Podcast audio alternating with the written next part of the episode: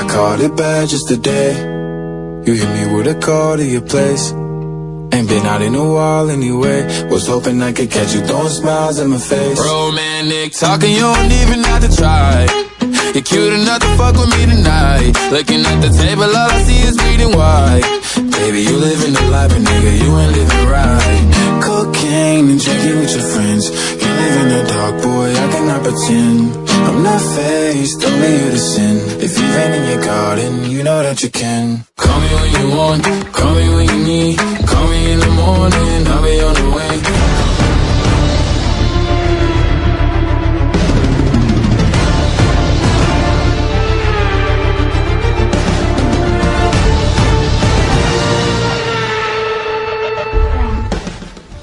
Audiencia pública, sean bienvenidos a un episodio más de Somos Fórmula 1, el deporte motor llevado hasta tus hogares a través de Radio Conexión Latam, a través de linkseno.fm diagonal Radio Conexión Latam, a través de la aplicación en la Play Store como Radio Conexión Latam, las repeticiones a través de Mixcloud y Spotify nos encuentran con el mismo nombre como Radio Conexión Latam y a través de nuestras redes sociales como Instagram, Facebook, Twitter como Radio Conexión Latam. El día de hoy tenemos para hablar muchísimos temas de lo que ha pasado este fin de semana de Gran Premio y un servidor junto con el señor Jorge Salazar y un servidor Gonzalo Zanavia vamos a entablar estas conversaciones que se han llevado al límite en este fin de semana donde hemos visto de todo un poco, drama, aventura, discordia, peleas y sobre todo un entretenimiento total. George, ¿Cómo te encuentras después de este fin de semana tan ajetreado con, con este gran premio en, en, Brasil? Hola, hola, ¿qué tal Gonzalo? ¿Cómo estás? Eh, sí, la verdad que ha sido un, un, un, fin de semana interesante, muy movido. Muchas cosas han pasado y posterior a este fin de semana también han pasado bastantes cosas. Quiero saludar a todas las personas que se están conectando el día de hoy aquí a la transmisión en Radio Conexión Latam. Recuerden que pueden encontrarnos en las redes sociales como Radio Conexión Latam, en Instagram, Twitter y Facebook. Eh, también pueden eh, ingresar a, la, escuchar la radio ingresando a seno.fm eh, slash o barra radio latam o también pueden descargarse la aplicación que se encuentra en el Play Store, la encuentran como Radio Conexión Latam y ahí pueden escucharnos en vivo y también hacer parte del chat que hay ahí para que puedan conversar con nosotros. Eh, sí, la verdad es que ha habido bastante movimiento y que ¿Qué, qué, por qué podemos empezar, Gonzalo? ¿Qué, ¿Qué opinas tú? ¿Cómo podemos iniciar este día que en realidad hay mucho de lo que hablar? ¿Qué te parece si empezamos a hablar de las noticias de lo que vendría a ser el nuevo piloto de Alfa Romeo? Porque la polémica la vamos a dejar hasta el final para que se queden a escucharnos con nosotros.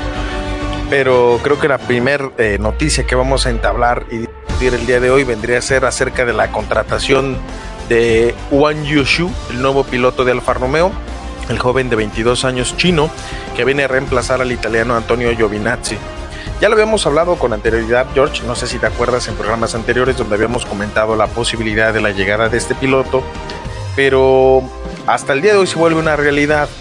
Y siendo honestos, no me llega a sorprender la llegada de este piloto debido a muchas cosas que vienen detrás. Creo que la primera de ellas viene a ser eh, eh, el, Gran Premio de China que llega a renovarse e inclusive llega, eh, llega a tener una influencia dentro del Gran Circo. Y dos, de igual manera, pues sabíamos que detrás de él vienen varios patrocinadores. ¿A ti te parece una buena elección para el puesto de Alfa Romeo, George? Eh, sí, bueno, yo creo que, que, era lo que se esperaba, ¿no? Entonces creo que al final le va a servir y esperemos también que sea una buena opción en cuanto a o sea, el piloto, digamos, ¿no? ya como, como, piloto, como tal, que sea una buena opción, o sea, que no sea solo un tema de billetera, nada. Eso sobre todo. Mira, mucha gente va a decir, ¿y ese güey quién es, no? O sea, pues sí, es un piloto chino, los chinos ganan en todo, o sea, nosotros mismos ya tenemos como esa idea de que los orientales terminan haciendo todo perfecto, pero fíjate, en el 2020 registró su primera victoria en Fórmula 2 y en la carrera sprint de Sochi, convirtiéndose en el primer piloto chino en ganar una carrera internacional de monoplazas. O sea, también es el primer piloto chino que va a correr en el Gran Circo. De igual manera, ah, eh, eh, es fan de Alonso, o sea, literal tenía dos años cuando Fernando Alonso debutó en Fórmula 1 a manos de Minardi. Y eh, pues es un, es un declarado fan del mismo. Inconscientemente eh, eh, es, es, perteneciente a la Academia de Renault, Alpine Renault, que es donde actualmente eh, se encuentra Fernando Alonso, y que de igual manera, este, quieras o no, Fernando Alonso logró conseguir sus dos títulos mundiales con Renault. Actualmente se encuentra en segundo en la Fórmula 2, compite con la escudería Unit Virtuous Racing, apadrinada por Alpine, y eh, en esta temporada suma tres victorias, dos segundos puestos y dos terceros. Actualmente tiene 142 puntos y se encuentra detrás de Oscar Piastri, que tiene eh, una diferencia de 36 puntos con él. O sea, realmente no es un piloto que puedas decir que ah, llega apadrinado como tal solamente por, por el billete como un tal Stroll, ¿no? O sea, creo que este tiene argumentos para poder decir que llega a la Fórmula 1, como en su momento llegó Yuki Tsunoda. Pero aquí me entra la duda, ¿cuánto va a ser el proceso de adaptación de este piloto para la categoría? O sea, detrás de él, lógicamente hay un sponsor importante, un patrocinio importante, que no creo que Alfa Romeo lo llegue a necesitar. Pero posiblemente, pues, los milloncitos no te lleguen a sobrar, George.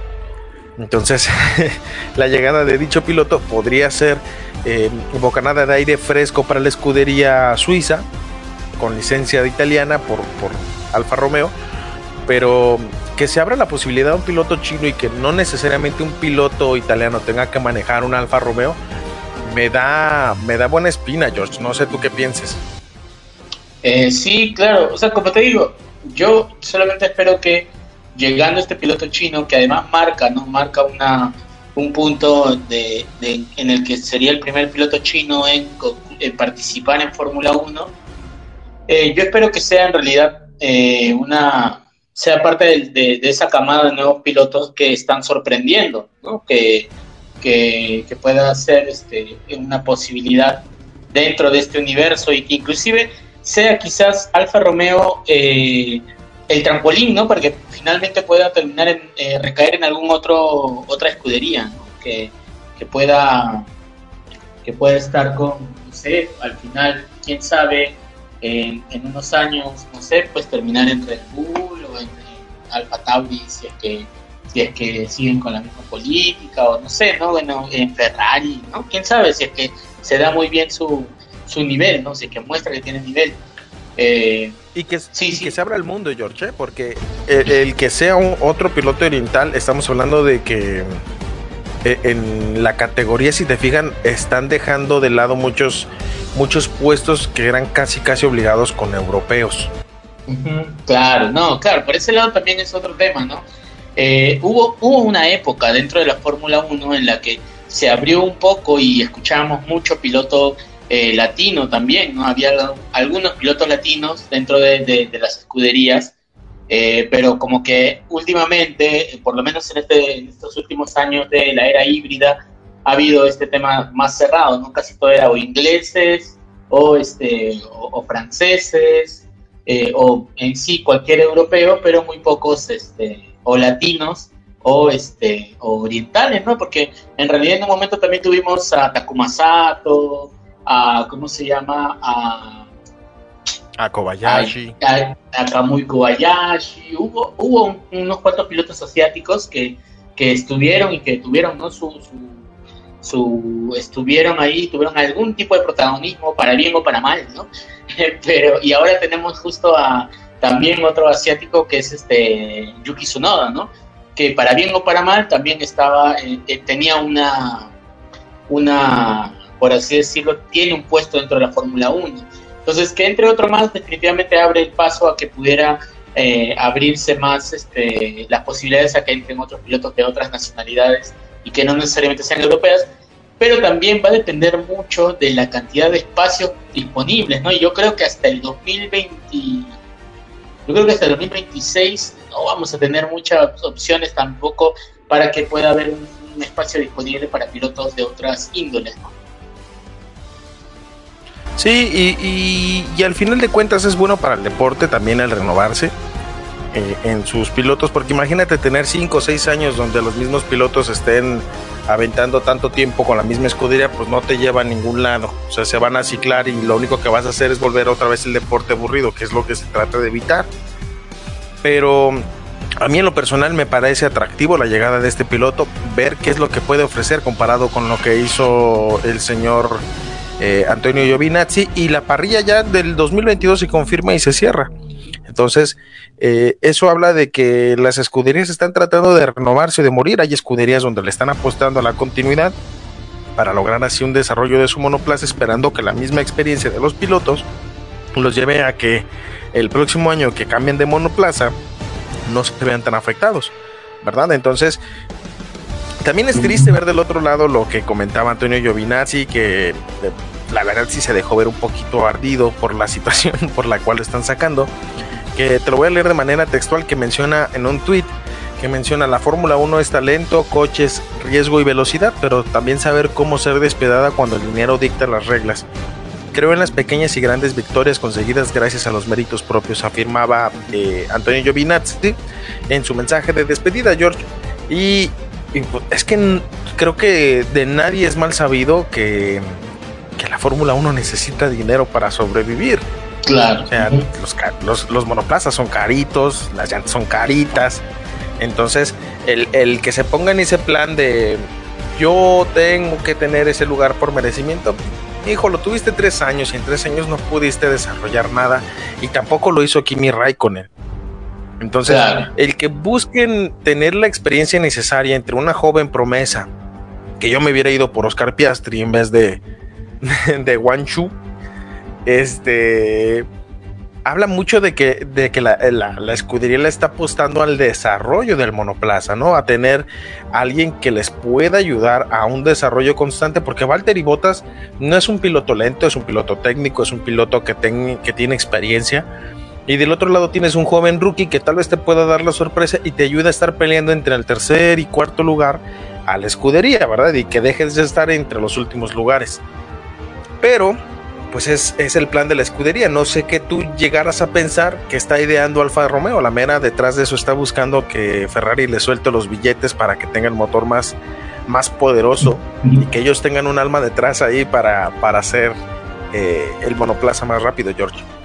Ajá, pero ojo, ten en cuenta algo, ¿eh? porque eh, Alfa Romeo en realidad ellos eh, relegaron sus capacidades de pelea en este año, en este en, el 2021 de alguna manera decidieron eh, renunciar un poco a, mejorar el monoplaza, a, implementar mejor su monoplaza con el que se iba a, competir este año, justamente para tener más expectativas en el, año que viene, ¿no? que es justamente el año que se hacía el cambio, eh, varios cambios, ¿no? tanto en diseños de monoplazas como también en, temas de, reglamentación.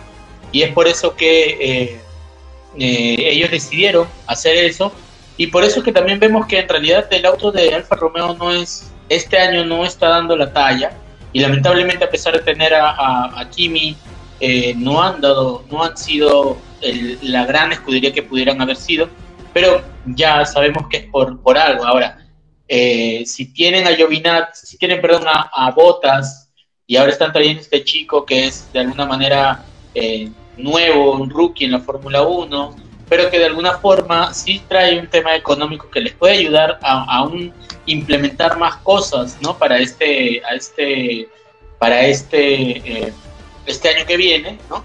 Entonces, eso definitivamente ellos, yo creo que lo que hemos visto de Alfa Romeo este año no es nada a comparación de lo que quizás, y espero, la verdad que espero, que vayamos a ver el próximo año, ¿no? O sea, vamos a tener, si te das cuenta, vas a tener a un Valtteri Bottas que tiene toda la experiencia sobre el tema del desarrollo, porque él ha estado participando en temas de desarrollo con, con Mercedes, que inclusive ten en cuenta que ha estado con Mercedes, uno de los equipos más, más top, ¿no? De, dentro de la parrilla.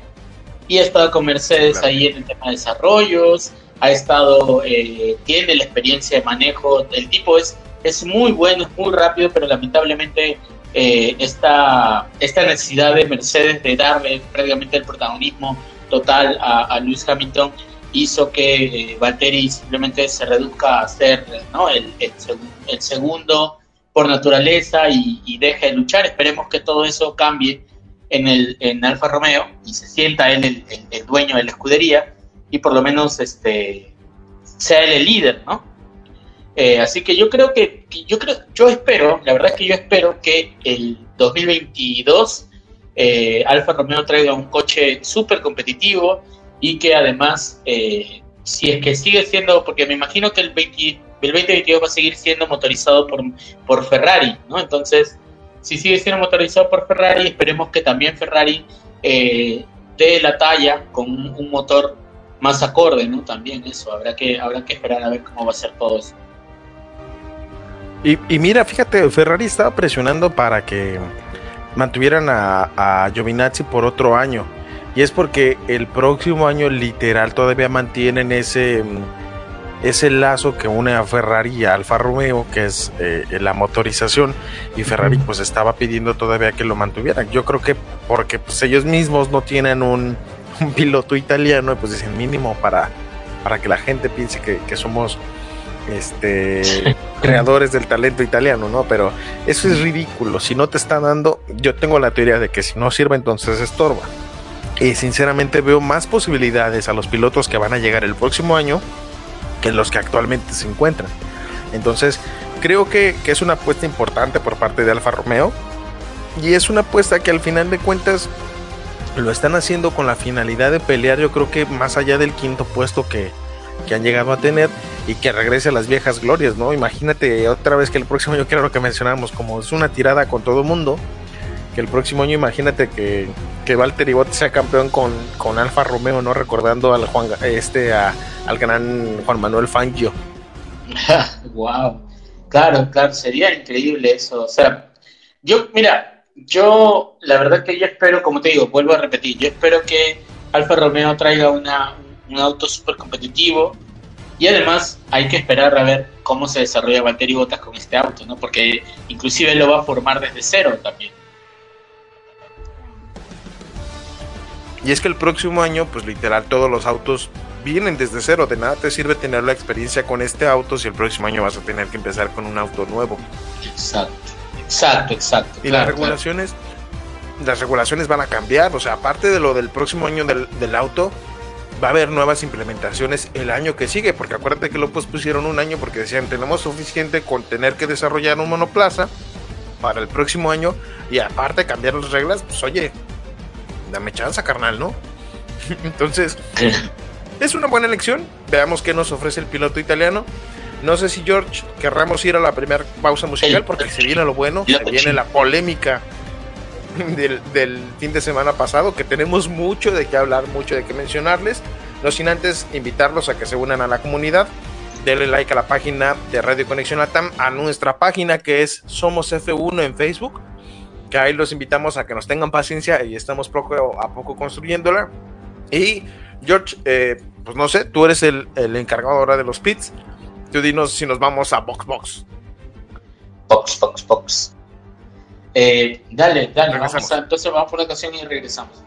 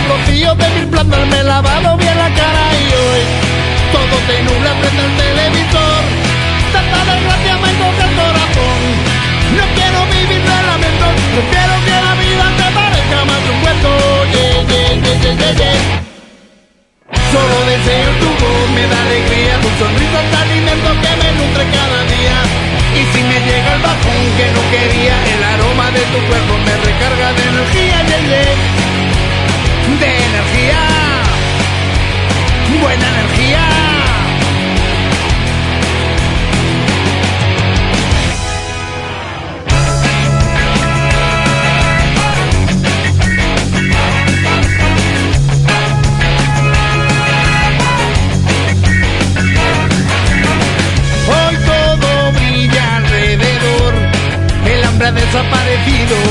Ahora todo será mejor. Lo he borrado de un soplido. No hay nada ni nadie que pueda ya conmigo. En el mundo que imagino todo es puro y positivo. Y ahora mi sueño, que subas yo te pido. Tiéndeme la mano y compártelo conmigo. Y hoy todo se nubla frente al televisor. Tanta desgracia me busca el corazón.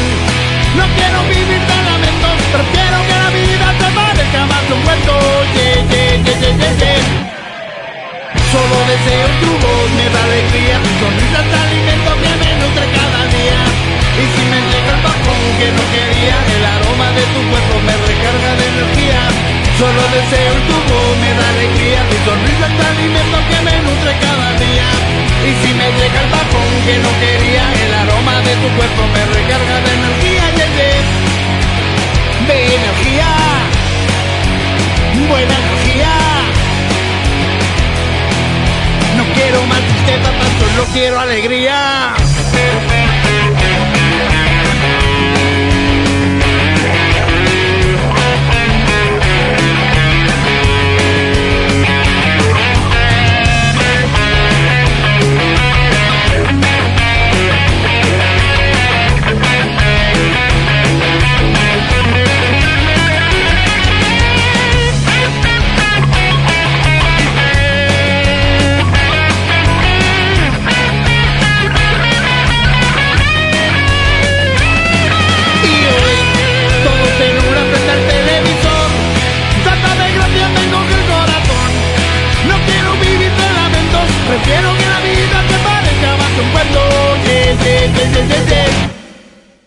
Solo deseo tu voz, me da alegría. Tu sonrisa es alimento que me nutre cada día.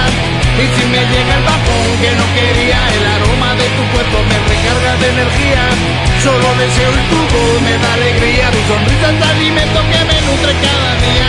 Y si me llega el bajón que no quería, el aroma de tu cuerpo me recarga de energía. Yeah. De energía. Buena energía.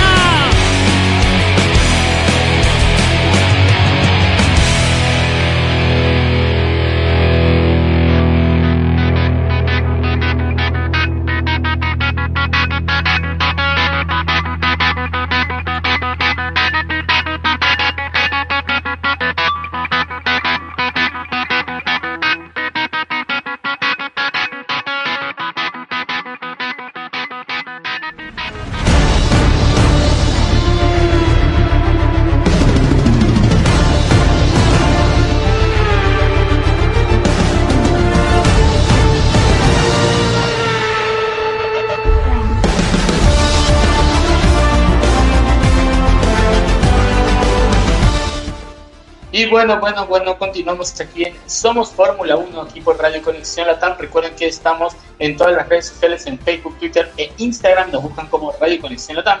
De igual forma nos pueden encontrar, eh, escuchar, perdón, eh, ingresando a seno.fm slash o barra Radio Conexión Latam, todo junto. Y eh, también pueden encontrar la aplicación que se encuentra en el Play Store para que la puedan descargar simplemente buscan Radio Conexión Latam y ahí la van a encontrar para que puedan descargarla y ahí van a poder encontrar, escucharnos en vivo y también comentar en el chat en vivo para que podamos eh, recibir sus saludos, si tienen algún comentario sobre cómo lo estamos haciendo en vivo, también nos lo pueden hacer, de esa forma nos ayudan sobre todo a mejorar. Pero bueno, estábamos hablando ya hace un momento sobre el tema de Wang Yusu y además de... Eh, del tema este que se viene ahora, porque ya vamos a empezar, vamos a entrar ya en lo que es la, la carnecita, como se dice, ¿no, Gonzalo? La, la parte más interesante, que va a ser justamente este fin de semana que pasó, en el que tuvimos el Gran Premio de Brasil, pero el Gran Premio de Brasil tuvo ciertas cosas previas, ¿no, Gonzalo? Sí, se cruzó el, el fin de semana de carrera sprint donde la polémica no se hizo esperar, ahí, ahí es cuando nos damos cuenta, George, que tú y yo estamos demasiado pobres, porque siento que es tirar dinero a la basura, ¿no? O sea, ahí con lo que pasó con el, con el señor Max, el demoledor Verstappen. y es que sí. la gente que no vio el premio y no entendió la polémica, porque había muchos amigos míos que me decían, oye, pero ¿cómo está ese asunto? Para esto, eh, ya sabíamos desde antes que empezaran las, las, libres y todo eso, George, que, el buen eh, Hamilton iba a tener que penalizar por el cambio de motor de combustión interna. Iba a penalizar cinco posiciones. Si no mal me equivoco, este es su quinto motor. Entonces, dependiendo de cómo iba a quedar en la calificación, este, en, la, en la sprint quali, de ahí iba a brincar cinco posiciones más hacia atrás. Y entonces pues empezamos a ver que, la velocidad, ahí nos sorprendió un Fernando Alonso en las libres 2, ¿no? Como el más rápido. Y vimos como que, ah, lo normal, nada fuera de lo común. Y mole, doña María, que el que se lleva la pole position en la Q3 termina siendo Lewis Hamilton con un avión que yo, de verdad, George, me empecé a preocupar por Red Bull. Como fanático de la escudería, yo sí me saqué de onda y dije, ¿qué, qué carajos está pasando aquí? O sea, ¿cómo es posible que Luis Hamilton vuele tan despiadadamente? No sé si, si tú cuando lo viste te pasó algo por la cabeza como de ese, ese Mercedes trae, trae esteroides. sí, sí, o sea, era, era preocupante ver, e inclusive sigue siendo preocupante ver cómo eh, o sea, el nivel de velocidad que tenía este, este monoplaza, ¿no? Que inclusive si tú te, tú te pones a pensar en lo que fue la, la, semana pasada en el Gran Premio de México, que tú veías al final de la carrera a Luis Hamilton decir, no, que es sido más rápido, no sé qué, y después ver que, ver que en este Gran Premio, una semana después nada más, de repente el, el Mercedes era volaba, ¿no? O sea, prácticamente, ¿qué pasó? Se tomó un Red Bull. porque este, era increíble la manera El tamaño rotoplas. sí, porque fue, fue increíble la manera, el nivel de velocidad que alcanzaba ese auto era pero increíble, pero se notó aún más, yo creo, en, el sprint, en la carrera sprint, ¿no? En, la clasificación sprint se notó muchísimo más esa, esa velocidad que tenía Lewis Hamilton. Sí, y es que en, la quali, en la Q3, pues literal se llevó la pole position. Y aquí es cuando empieza el debate que creo que todo mundo llegó a pensar, se la van a perdonar. Bueno, yo así lo pensé. Y es que resulta ser que en el momento como que alguien le dio el pitazo a los de Red Bull y hacen que Max Verstappen, bueno, Max se baja de su monoplaza al terminar la, Q, la Q3 y se le ocurre ir a medir el alerón trasero con su mano, con su pulgar. Y que toda la noticia salió porque pues, empezaron los fans a, tomar video y se ve que, quiso aplicar la de Sebastián Vettel de ir a tocar los monoplazas y moverlo. Pues dijo, si ya lo hace Sebastián Vettel, es porque yo no lo puedo hacer, ¿no? Y fue y tocó el monoplaza alegando y pues les digo, ¿saben qué? Pues el alerón del DRS está más abierto de lo que debería de abrirse. Y entonces la FIA inicia el proceso de investigación. Pero ahí es cuando también Mercedes dice, oh, no, no, no, no, no. Max tiene unos dedos así como de jugador de front tenis, así con unas manotas, como de proctólogo también, y, lo destruyó. Él abrió el alerón. Entonces, ahí se fue el proceso de investigación, donde llevaron literalmente a Max con con los comisarios y llevaron el alerón también, retiraron el alerón y nos dejaron a todos con la expectativa el viernes. Entonces, creo que entre nosotros estábamos hablando, George, de que y no han dado la noticia de qué es lo que va a terminar pasando. Y, fue como mantenernos a la expectativa. Yo creo que lo hicieron también a propósito, como para. Muchachos, no se pierdan mañana esta gran noticia. Pero, ¿tú qué esperabas? ¿Realmente pensabas que iba a tener las repercusiones que tuvo después de esto, George? Eh, no, la verdad es que, la verdad, mira, yo hasta el día después de la clasificación sprint, o sea, bueno, perdón, hasta ese día, terminando la clasificación sprint, recién, este, yo pensé, bueno, perdón, seguí pensando que en realidad no le iba a pasar nada a, Hamilton y que eh, igual iban a terminar sancionando a, a Max Verstappen, ¿no? Y que inclusive circularon miles de memes sobre este tema ¿no? Donde se lo ponía Luis Hamilton a, a Max Verstappen como un, este, un, monstruo enorme que podía romper con, su, con una sola mano, romper el alerón trasero de, de Lewis Hamilton, de este, este monoplaza de Mercedes.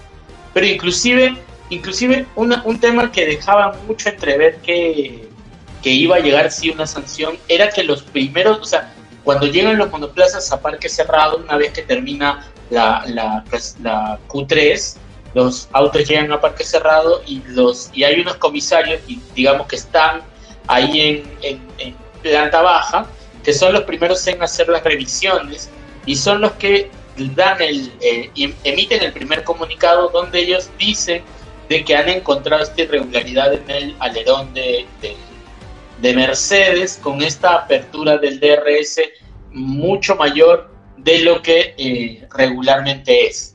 Creo, que es, si mal no recuerdo, eh, ¿cuánto? 80 milímetros, no, recuerdo bien. Pero el hecho es que ellos habían reportado que eran más, más de esa de ese tamaño de apertura y que por eso se le, se le estaba buscando sancionar. Pero se, se, detuvo en realidad mucho tiempo, se mantuvo en mucha, mucha expectativa, que inclusive primero salió la sanción a Max Verstappen y luego, después de un rato recién, salió la, la, sanción a, a, Lewis Hamilton. Y, lejos de, de verse pues en este caso perjudicado, creo que la, FIA más bien tenía ese miedo de ser expuesta, George, porque no sería la primera vez que sacan eh, eh, eh, asuntos así de delicados que quedan expuestos y al tomar una mala decisión. Creo que los, la tecnología y los medios actuales obligaron a que la FIA tomara la decisión correcta, porque de no hacerlo, ¿dónde quedaba la credibilidad, George? ¿Verdad? Claro. Sí, sí, sí, eso sí también, o sea, ah, hubo muchas cosas y ahí le sumamos también el tema de que, este, eh, ¿cómo se llama? Que la, toda la gente que pudo grabar, ¿no?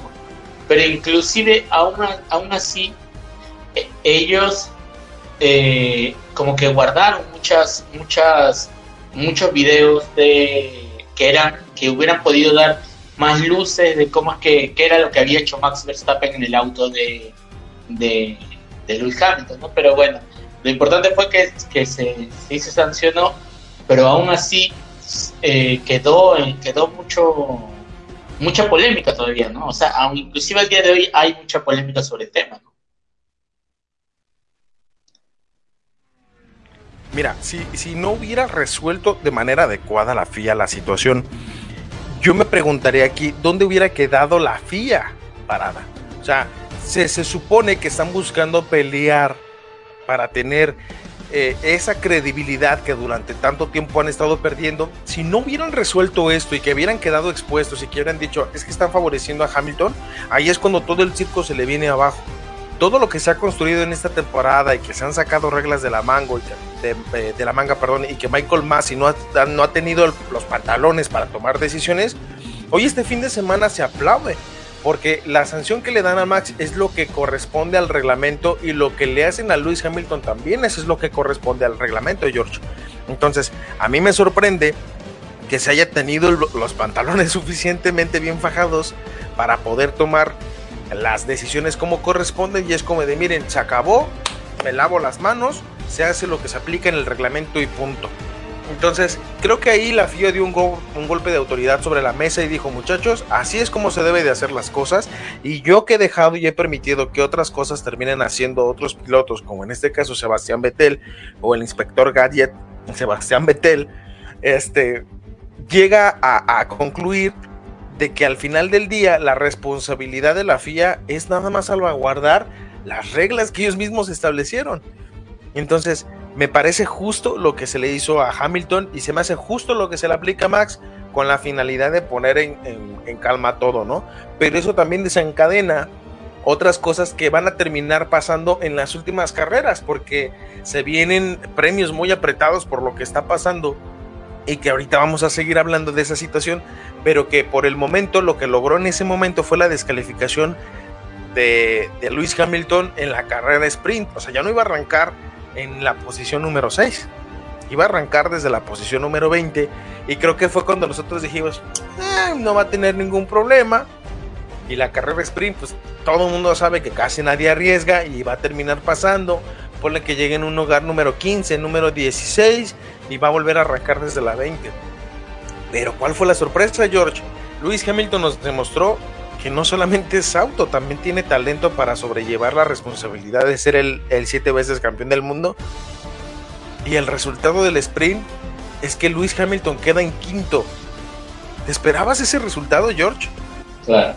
No, la verdad es que no. Yo también, yo también tenía, yo, o sea, en, mi, cabeza decía, ok, probablemente va a ir subiendo, ir subiendo, pero va a terminar únicamente en el, no sé, pues ya, muy, siendo muy optimista, un octavo, un noveno lugar, ¿no? Entonces, probablemente noveno lugar, más los cinco puestos empezaba en 14, Pero, wow, demostró que, que tenía, tenía el coche y tenía la, como tú dices, tenía también el talento, ¿no? Pero, pero hay algo que se notó ahí también y que es preocupante, porque el tema es que se notó que inclusive sin necesidad de utilizar DRS, el auto le iba volando, ¿no? Entonces, eso a mí sigue siendo un tema curioso, sigue siendo un tema por analizar, porque inclusive rebasaba autos sin utilizar DRS, que parecía que los autos estaban detenidos. Entonces, si te, si te pones a analizar ahí el nivel, la velocidad que tenía el Luis Hamilton era 5, 6, hasta se podría decir 7 veces más que la de alguno de los de parrilla media, ¿no? Entonces, eh, ahí da mucho que pensar, inclusive hasta la velocidad probablemente era superior mucho y se demostró luego muy superior a la de Max Verstappen, ¿no? De los Red Bull, ¿no? Sí, y, aquí es cuando yo me entro a preguntar. Ah, bueno, estaba viendo una teoría que decía que realmente todas las penalizaciones que se tomó Valtteri Bottas con los cambios de motores, que creo que es su sexto motor, no están, no fueron hechas para Valtteri Bottas, sino fue para hacer como prueba y error de un posible cambio de motor a Luis Hamilton y saber cómo hacer que el carro corriera, porque no sé si te diste cuenta que los motores de Valtteri Bottas se cambiaban y cada vez era más rápido. Entonces estaba escuchando eso de que ajustaron la comprensión, ajustaron la velocidad de los pistones, la ignición, para que cuando se necesitara estuviera todo listo para, para arrancar ese motor, esa turbina de avión, porque realmente no es un motor, es, es, es, es impresionante cómo puedes cambiar de un motor a otro que aunque digan, es que el motor viene más descansado, no es que venga más descansado, ni siquiera lo presionó ese motor. O sea, no sé si tú notaste que tuvo como para aventarle dos o tres veces el carro a dos o tres pilotos y sin necesidad de presionarlo, solamente fue como de cazarlo, cazarlo y vámonos. Que fue el caso de Checo Pérez en, eso. Pero la, carrera sprint que se aventó de quedar en quinto lugar fue como de, o sea, ¿qué pasó aquí, no? O sea, que no estaba penalizado para cualquier persona que no haya visto la carrera sprint. le hubieras dicho, Hamilton quedó en quinta. Ah, ¿A poco sí? No, sí, en serio. Y le enseñas y dices, pues, ¿qué pasó aquí? Pero tiene mucho que ver con ese motor, George. Y eso obligó a que el día siguiente empezara en la posición número 10. Y es cuando empezamos a darnos cuenta que Valtteri Bottas empezó en la, posición, en la pole position, Max Verstappen en, en la 2, Checo en la cuarta, si no mal me equivoco, y Charles Leclerc, digo, este mm, Carlos Sainz estaba en la cuarta, si no mal me equivoco. Y al iniciar la arrancada, George, o sea, Red Bull tuvo una arrancada perfecta, Max se queda con el primero, Checo se queda con el tercero, Valtteri Bottas en segundo y Hamilton empieza a ganar posiciones vuelta tras vuelta. O sea, en la, en la arrancada dejó de pasar del 10 al séptimo. Y nada más fue cazándolos, cazándolos, cazándolos. Yo tenía en mi corazón la esperanza de que Ferrari fuera eh, eh, el vecino incómodo, ¿no? De esos que, que no le permites la llegada, que, que le estorbas, entendiendo pues la situación de Red Bull y nadie le pudo tomar resistencia. O sea, de verdad es preocupante que para el próximo año ese motor quede congelado durante los tres próximos años. O sea, ¿a qué punto vamos a llegar? ¿Otra era híbrida dominada por Mercedes? Creo que ese motor algo tiene y algo que, Red Bull está buscando es el verificar el por qué ese motor se ha visto tan cambiado de una carrera a otra. Entonces, no sé cuáles sean tus teorías, cuáles son tus, tus, tus formas de pensar de ese motor, George, pero algo le hicieron a ese motor. Claro, sí, sí, o sea, en realidad hay bastantes teorías sobre el tema, inclusive se habla de algún aditamento ilegal que está puesto por ahí, pero eh, sí, es increíble, es increíble este paso, ¿no? Este cambio que puede haber, o sea, eh, tal es el desarrollo que puede tener Mercedes que de, un, de una carrera a otra, de un cambio a otro, puedas hacer que un auto tenga tal cambio en, en, la potencia, en la velocidad. Si te dabas cuenta, o sea, para quienes han visto la carrera, para quienes no la han visto, pero han, han visto los highlights, ¿no? los, los, los grandes momentos, los, digamos, los momentos importantes, eh, se darían cuenta de que Hamilton, llegando a la curva principal antes de la primera, de la bueno, a la recta principal, perdón, eh, antes de la primera curva a la izquierda, Hamilton era una bala, llegaba ahí y era sobrepasar al que se le ponga encima, no había forma de, de que alguien lo pudiera retener, ¿no? Inclusive Max, cuando Hamilton le, mete el auto en, en esta curva número 4, eh, la primera vez cuando él logra salvar los, los muebles y se queda, se sigue con el primer lugar, eh, inclusive ahí se nota que, si tú ves el onboard, te das cuenta de que Hamilton, si él quisiera, eh, simplemente eh, sigue recto y lo pasa como si nada, ¿no? Porque en realidad no había forma. Era como, era, era, no sé, no sé cómo, no sé cómo escribirlo exactamente, pero era, los alcanzaba con una, de una manera, no sé, muy, inclusive daba miedo, ¿no? La forma como la velocidad que tenía y eso es, es curioso, ¿no? Porque, o sea, está bien, yo entiendo que si tienes un motor desgastado a un motor nuevo, por ahí que puedas exprimirlo un poco más. Pero no era que le estaba sacando mucho el jugo, lo estaba exprimiendo demasiado. Y si te das cuenta además, eh, por, qué había esta diferencia tan, entre Valtteri Bottas y Lewis Hamilton en cuanto al, a la velocidad punta, porque a diferencia de Hamilton, eh, que cuando superó a Max le sacó como 40 segundos o 20 segundos de diferencia, cuando eh, Bottas ni siquiera pudo alcanzar a Max Verstappen. Entonces, ¿qué pasa ahí? ¿Cuál es el, tema? ¿no? Porque ¿cómo pueden ser dos motores totalmente distintos si inclusive tomamos en cuenta de que Valtteri Bottas recientemente había cambiado partes de la unidad de potencia también? ¿no? Entonces, da mucho que pensar ese tema, ¿no? y da da todavía ser un tema por analizar, que inclusive esperemos que se pueda analizar antes de la carrera de este fin de semana. Sí, y, yo tengo preocupación, George, porque entonces el campeonato de Red Bull queda en juego. O sea, era uno o dos puntos los que, lo que tenía de ventaja sobre, sobre Red Bull Mercedes. Y esto viene a cambiar todo, ¿no? O sea, es o sea, te pones a trabajar con los ingenieros de Honda y les vas a decir, muchachos, necesito que le metas otros 15 caballos extras de fuerza porque no nos está alcanzando eh, la potencia que tenemos. O sea, realmente es, es impresionante cómo ese motor, como dices, eh, bueno, en cierto modo también se vio beneficiado por otras causas. Pero la forma en la que atacaba Luis Hamilton era una forma de cazador, literal. Yo sentía que eran como, como indefensos, ¿no? A tratar de atacarlo. Y se vio beneficiado porque al final del día, mira, Max se le pudo haber descolgado mucho más tiempo y la carrera y el rebase de Max pudo haberse retardado un poquito más comparado con lo que fue. Pero todos los virtual safety car y todo el safety car que tuvo, pues obligó a, las al que los autos se pegaran de nueva cuenta y que la posible ventaja que pudo haber tenido eh, Red Bull pues se fuera al carajo, ¿no? Inclusive la parada de Valtteri Bottas en vez de ser de 22 segundos, le terminó cayendo como anillo al dedo y se convirtió en, en 11 segundos. Entonces, es un circuito que lamentablemente todo mundo apostamos a que ser un circuito dominado por Red Bull y terminó siendo un circuito dominado por Mercedes totalmente.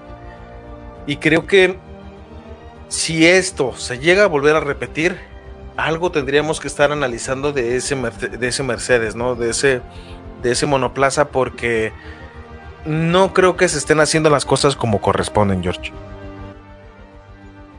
Sí, sí, no, definitivamente, como te digo, yo creo que hay ahí algo que analizar, porque si te das cuenta, el, el, Red Bull del, de, la, de la carrera pasada, y conjunto, o sea, el Red Bull y el Mercedes de la carrera pasada, si lo comparamos con el Red Bull y el Mercedes de esta carrera, o sea, yo entiendo que puede haber un cambio, ¿no? Que puede haber unas, décimas, unas milésimas de diferencia entre uno y otro, pero ya que sea tan escandalosa ese cambio, tan, tan escandaloso ese salto, ¿no? Es como decir que eh, corren, que están corriendo niños en la carrera anterior y de repente en la siguiente carrera está corriendo un niño y un, señor mayor, ¿no? Porque se ve la diferencia, ¿no? Hay, hay diferencia y es notoria, ni siquiera es que sea algo mínimo, no, no, no, hablamos de que pasa como, por ejemplo, como pasó en la carrera de, la, de, México,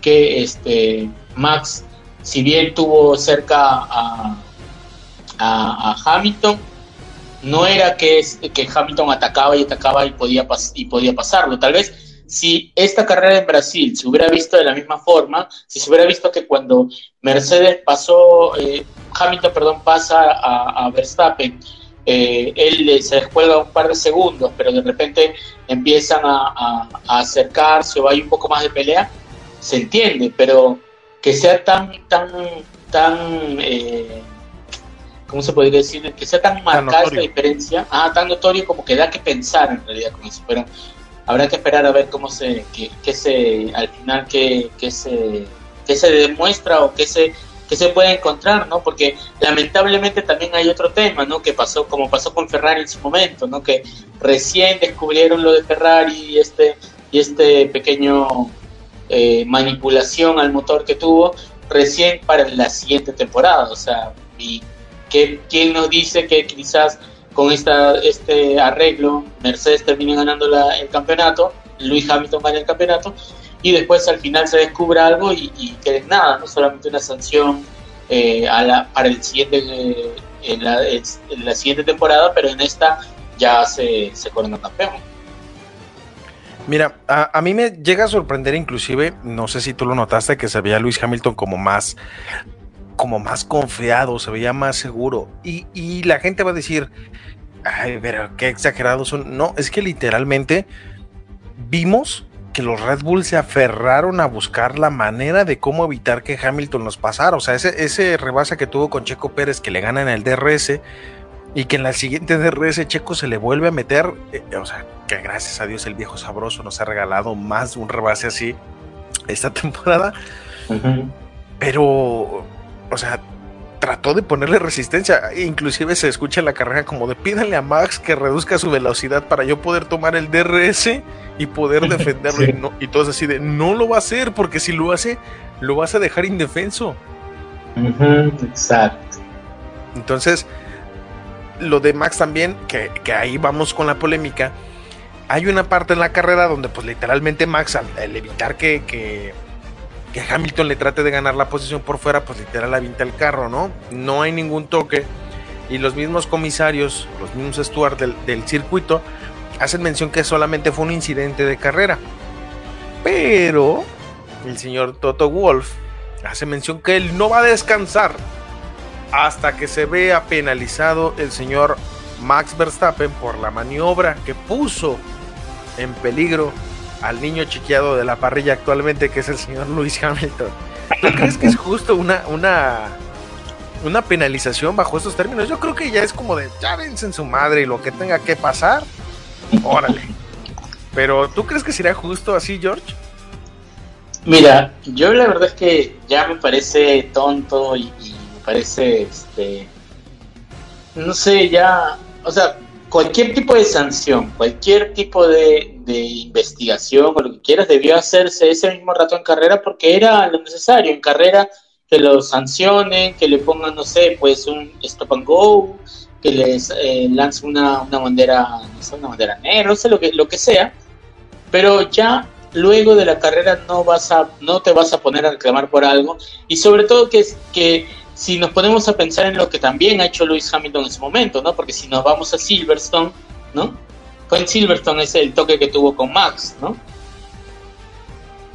Y... Yo creo que están tratando de evitar que pase lo que pasó con este con Schumacher en el 98 cuando fue eh, en el 98 y en el 96 que fue cuando cuando Hamilton dicen que chocó el auto este, para ser campeón del mundo. Entonces yo creo que está tratando de evitar Toto Wolf eso para decir, no, no, no, ven, él nada más va a buscar el, chocar el auto para, para hacer y asegurar el campeonato del mundo. Pues, para eso tienes a Checo, Checo lo choca y vámonos, y te quedas sin broncas, ¿no?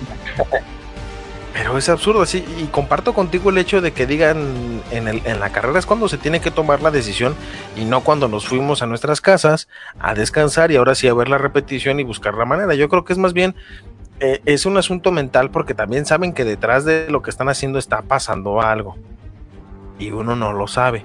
Porque uno como espectador siempre va a buscar el tratar de entender qué es lo que está pasando con los autos, George. Claro, claro, claro, claro. Y ahora, ahora con esta reacción de, eh, de Mercedes y de Toto Wolf, ya queda absolutamente demostrado que ellos van a ir a luchar con uñas y dientes todos los puntos posibles. Eso ya queda clarísimo, ¿no? Eh, pero, pero sí, o sea, yo sigo pensando que esto debía sancionarse en pista y que ahora ya no tendría sentido. Y es más, yo creo que en ese caso tendrían que traer a colación todas las otras carreras en las que ha habido toques, ¿no? Silverstone, en Monza, ¿no? O sea, deberían todas las demás carreras y empezar a ver y, empezar a sancionar. O sea, a este punto vamos a, terminar siendo campeones mundiales Fettel y segundo puesto este Fernando Alonso, ¿no? porque, porque, eh, porque en realidad, o sea, si vamos a empezar a ver los toques de cada uno, empezar a sancionar a uno, otro que porque le metió el auto, no le metió el auto, entonces nos vamos a quedar sin las primeras posiciones, porque en la mayoría de, de hacer, inclusive, eh, si vamos a poner a analizar, analicemos también el de Checo con este con Norris, ¿no? Por ejemplo, o la de, de Leclerc con Checo, creo. O sea, son varias y, y, te digo, si vamos a empezar así, sancionamos a todos y todos se quedan atrás y los últimos terminan terminan siendo Mazepin y, Schumacher siendo primer y segundo puesto de, la temporada, ¿no? Sí, claro. Y, mira, yo, yo soy de la teoría del de si no tienes nada bueno que decir, no lo digas y punto. Y te puedes estar quejando lo que quieras, pero también asume tus responsabilidades. Y creo que la FIA en este caso, pues, ya no le está interesando. Dice, mira, a ver, ya se va a terminar la carrera. O sea, lógicamente lo del alerón de Hamilton, pues sí tuvo que hablarlo porque estaba en juego la reputación de la, de la federación. Pero lo de mm, lo que sí, lo que, lo que sí creo que en este caso van a terminar haciendo es, ahí hablen lo que se les dé la gana, a mí ya no me importa y ustedes solamente solucionen. Que en su momento tuvo que haber sido, se me callan, no hacen ese tipo de declaraciones y punto, ¿no? Pero mira, si meten un reclamo no creo que lo terminen aceptando porque ya le tomaron inclusive un reclamo a Red Bull, que fue cuando, cuando sacaron a Max en, en la carrera de Silverstone porque dicen que pues eso se tuvo que haber solucionado en la carrera y que posterior a eso también este eh, no se puede generar eh, pruebas después de la carrera. O sea, no puedes hacer como, miren, yo aquí les estoy haciendo un, un árbol de ideas, de cómo, no, no, no, nada de eso puede pasar después de la carrera y ya no puede aplicar. Entonces que no se hagan los tontos, también ellos ya saben y solamente es para meter presión al equipo de, de Milton Case. Pero creo sinceramente, George, que, y, creo que no me vas a dejar mentir, aún así, a pesar de que Red Bull no se vio mismo, al mismo nivel que Mercedes, los punteros, que fueron los cuatro primeros, dieron una muestra de que están volando, que sus autos están en otra categoría, porque de los cuatro yo creo que Checo era el más lento, y aún así le llevaba 40 segundos al quinto lugar, ¿no? O sea, le dio tiempo suficiente para meterse por la vuelta rápida y robarle ese punto a Mercedes. Entonces eso habla de que imagínate qué tan pesado puede ser que, Mercedes se vea más rápido comparado con uno de los autos más rápidos de la parrilla actualmente, que es el, Red Bull, el RB16, ¿eh? ¿no? Entonces, es interesante cómo se cierra y nos deja la expectativa de que esto nada está definido aún. Claro, claro, claro. Eso, eso también no, definitivamente, que de que no hay nada definido, eso sí es cierto. No hay hasta el momento no hay nada completamente cerrado que lo que podamos decir, no, que sí, ya es campeón tal o cual, ¿no? Porque no, no, lamentablemente no hay, no hay nada, nada que esté dicho todavía, pero definitivamente este, este tipo de cosas sí van a ir como que eh, dándose más seguido hasta el final de la, de, la temporada, ¿no? Porque vamos a ver que tanto Red Bull como, eh, como Mercedes van a estar tratando de apelar lo más que pueden. Y sobre el tema de lo que tú dices, este tema de, los, de los cuatro primeros, los más veloces, definitivamente se nota que están corriendo otra carrera, ¿no? Están, unos están corriendo en el karting y ellos están corriendo Fórmula 1, ¿no? Porque, porque la diferencia de tiempo es increíble, ¿no? Si, si tú hablas, si tú ves nada más, ¿no? De la media parrilla, la, de media tabla para abajo, están Ferrari, McLaren, Alpine, eh, este, ¿cómo se llama? Lo de los Stroll, eh, Aston Martin, ¿no? o sea, eh, ellos, Aston Martin. Claro, Aston Martin son de, ellos están corriendo, creo, otra competencia que ya eh, totalmente alejada de lo que es en realidad la competencia que hay o, esta lucha que hay únicamente entre Mercedes y, Red Bull, que lamentablemente, o bueno, perdón, no que, no que lamentablemente, pero que sí están demostrando o dando más espectáculo, ¿no? Ellos por ese lado dan un espectáculo, pero se, se tienen que olvidar de todos los demás que están atrás, ¿no? Que en algún momento, cuando salen algunos de, de los sale por ejemplo como en Monza, que deja fuera a los dos, a un Mercedes y a un Red Bull, eh, recién ahí pueden aspirar a tener posiciones expectantes, ¿no? O primer, segundo lugar o tercer o cuarto lugar, ¿no? Pero después, eh, lamentablemente, no hay forma de que ellos puedan alcanzarlos. Y eso, eso es lo, curioso.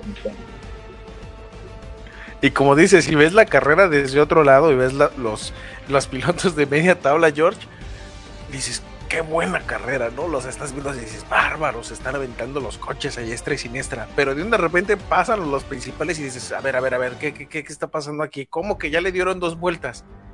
¿Cómo que tiene rezagados? A ver, que alguien me explique. no, no, y, y, lo, gracioso, lo, gracioso, es que tú ves, eh, perdona Gonzalo que te interrumpa, pero lo gracioso es que tú ves y, o sea, tú estás viendo la carrera y ves y de repente dicen, uy, que tiene, que Hamilton y Verstappen tienen adelante a, Leclerc y Sainz, ¿no? Dice, ¿cómo? Leclerc y Sainz, pero, y, en eso, en eso dicen, no, pero, y en eso se lanzan las banderas azules para que Sainz y Leclerc los dejen pasar. Ok, son rezagados, yo llevo una, dos vueltas. pero, mira, pero... Como de, o sea, ¿cuánto se tienen que llevar para, para hacer toda la vuelta, no? Claro, sí, imagínate, no, y, yo, yo me pongo a pensar, porque eso igual eso no se vio en, la carrera, pero y si a, si a y, perdón, si a Ferrari y a McLaren le lleva más de una vuelta, ¿qué está pasando entonces con Williams y con, con este y Haas? ¿Cuántas vueltas les han sacado ya ellos? ellos ya, ¿qué? 5, 10, 5, 10 vueltas. Sí, es que, es, que se nota mucho esa diferencia, que es la apuesta que ha tenido la FIA con, la, con las nuevas regulaciones de que sean más equilibrados. O sea, eh, la verdad es impresionante y me parece hasta ridículo que te saquen 40 segundos en, en, el gran deporte. ¿no? O sea, yo me alejé mucho tiempo del deporte motor porque decía, es que prendía la tele, otra vez Mercedes. Prendía la tele, otra vez Mercedes Ferrari, Mercedes. Ah, Ferrari, Mercedes, Mercedes, Mercedes. Y, llegas a aburrirte. Entonces, yo que me alejé en tanto tiempo, yo, y me acuerdo bien porque lo estaba viendo el otro día, me puse a rememorar carreras viejas para verlas completas porque tengo que llenar ese vacío existencial que me da el no tener grandes premios todos los días. Y me puse a ver el Gran Premio de Japón del 2019 donde, donde Sebastián Vettel se queda atorado al, inicio de la carrera y lo revisa. No sé si te acuerdas que arrancó antes y se alcanzó a parar. Y Hamilton les llevaba 40 segundos a Botas y Botas le llevaba 13 segundos a Vettel o a Charles, no me acuerdo quién de los dos. Y dices, o sea, Hamilton paró gratis, se volvió a despegar, volvió a parar gratis, o sea, fue un trámite para él.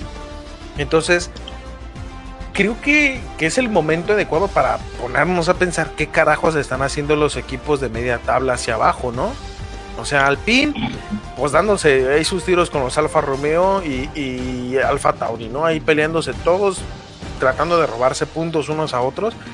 Y los de adelante están como de, aquí nadie se va a meter en este pedo, nosotros nos vamos a dar aquí lo que nos corresponde y punto, ¿no?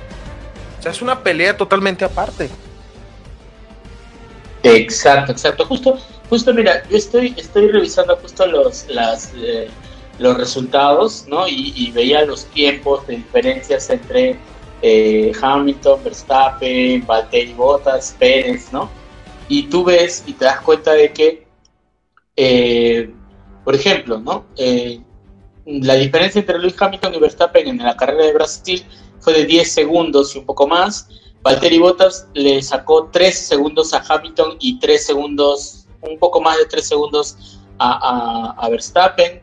Pérez sí tenía una diferencia de casi 39 segundos, como unos 20, 26 segundos de diferencia con, eh, con Valtteri Bottas y, y, casi 40 segundos con Hamilton.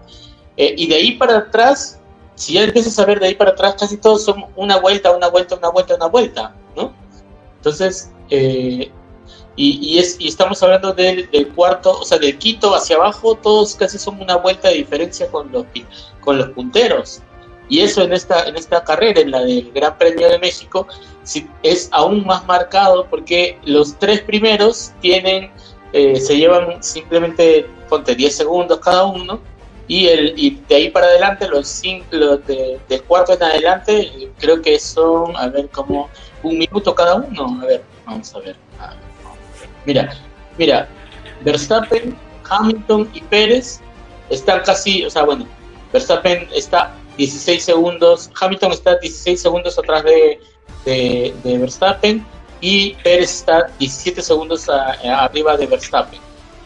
Y de ahí para adelante, o sea, del, cuarto en adelante, que es un Alfa Tauri, ya empiezas a ver que tienen casi un minuto y un poco más por encima de los de esos tres pilotos, ¿no? Entonces ahí te empiezas a dar cuenta la magnitud de, del nivel de estos de Red Bull y Mercedes, ¿no? Sí, son autos que están en otra categoría. Yo creo que ahí debería de ser Fórmula 0 en vez de Fórmula 1. y, y, y es tan abrumante, pero tan a la vez tan divertido porque dices, piensen que otra escudería le pudiera dar batalla a Mercedes hoy en día, ¿no? Que, que diga, le voy a invertir lo necesario. Y siendo realistas, yo creo que ni Ferrari en sus mejores momentos, cuando tenía el talento de Sebastián Vettel y de Charles Leclerc para darle competencia, pudo acercársele. Entonces, creo que, que, Max es, es, y siempre se le ha visto, porque pues desde que debutó en Toro Rosso y después cuando subió al equipo principal de Red Bull, eh, demostró que tiene las capacidades para pelear, ¿verdad? Pero creo que al día de hoy Red Bull es el único que siempre ha estado, o sea, nunca se ha bajado del tren de querer buscar esa competencia directo y darle la oportunidad a un montón de pilotos para poder desarrollar este la posibilidad de poder ser campeones del mundo. Pero bajo estos términos, George, creo que al final de cuentas nosotros somos los que estamos ganando y los ratings y las contrataciones del Star Plus y del F1 TV van a subir.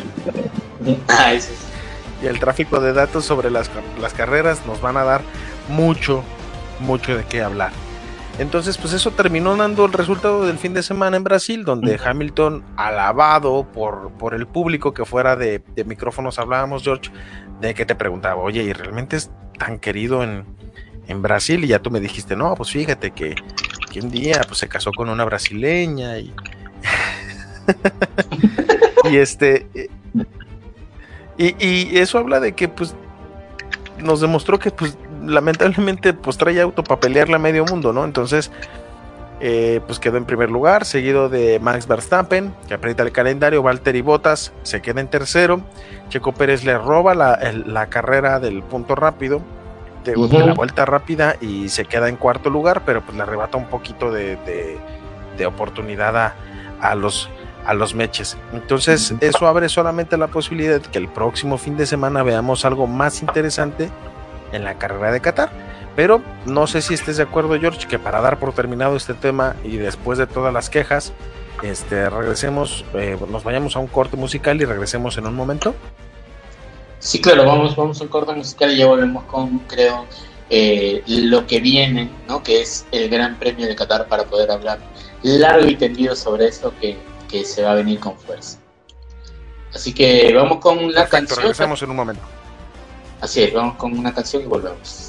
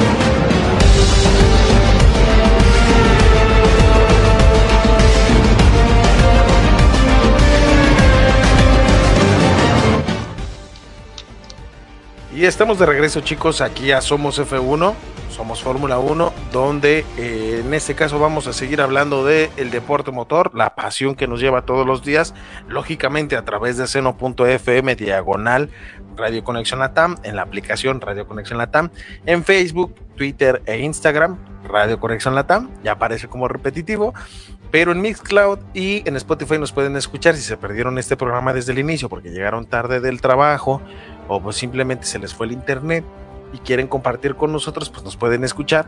Y los invitamos a que le den like a la página de Somos F1 en Facebook, donde podrán hablar con nosotros acerca de lo que está pasando en esta semana y que se unan a la conversación en vivo a través del link, donde estuvieron viendo el, el link para conectarse. Hay un chat que dice únete a la conversación, que es en WhatsApp, en el grupo que tenemos del staff de Radio Conexión, para que se unen y platiquen con nosotros, o también en el chat en vivo dentro de la aplicación. Y George, se acerca un circuito para cerrar este, este programa en, en el último bloque, un circuito que es algo extraño porque no es un circuito común. Y vamos a decir el común, ¿por qué? Porque este circuito viene a reemplazar, si no mal me equivoco, eh, un evento que se canceló en el calendario y, salió como de imprevisto para poderlo tomar y que aparece este año, el siguiente ya no, porque pues es el mundial, pero el que sigue se van a hacer, o sea, firmó este año y 10 años más de circuito, que es el gran circuito de Qatar, que se tiene la duda de si va a estar o no para, para la carrera, ¿no? Sí, claro, claro. Inclusive hay, hay, se hablaba de que estaba este, todavía en, en remodelación, estaba arreglando, así que habrá que ver cómo, cómo quede, si, si va a estar bien en cuanto a, a al, al rendimiento de la pista, ¿no? Porque habrá que, habrá que esperar a ver si esto también afecta a algunos, a algunos pilotos también. Y es un circuito nuevo, George. Realmente, uh -huh. eh, bueno, nuevo entre comillas, porque es la primera vez que aparece en el Gran Circo. Pero Exacto. hay una persona que lo conoce a la perfección. Es un hombre hecho pecado, el hombre hecho encarnación y deseo. El señor Sergio, Checo. el viejo sabroso Checo Pérez, así es. Y él lo corrió, si no mal me equivoco, en el GP2, allá por el año del 2009, eh, en el Asia Series, que era un circuito en los en Doha, Qatar. Entonces ahí realizó una prueba que dicen extraordinaria, a mí no me consta, yo no la vi. Y eh, en ese caso, fíjate, ahí eh, Nico Hulkenberg este, tomó eh, la pole position, fíjate, allá en el año del 2009. Y entonces había nombres como Vitaly Pretop, que, que, le dieron el resultado de la temporada a la escudería. Y, y, pues es una persona que no desconoce el circuito, pero el mismo Checo ha dicho que es un circuito en el cual pues lamentablemente no se acuerda de todo, que tiene un leve recuerdo de cómo era, pero que no se acuerda perfectamente de cómo es. ¿Tú crees que un circuito desconocido termine favoreciendo alguna escudería en particular?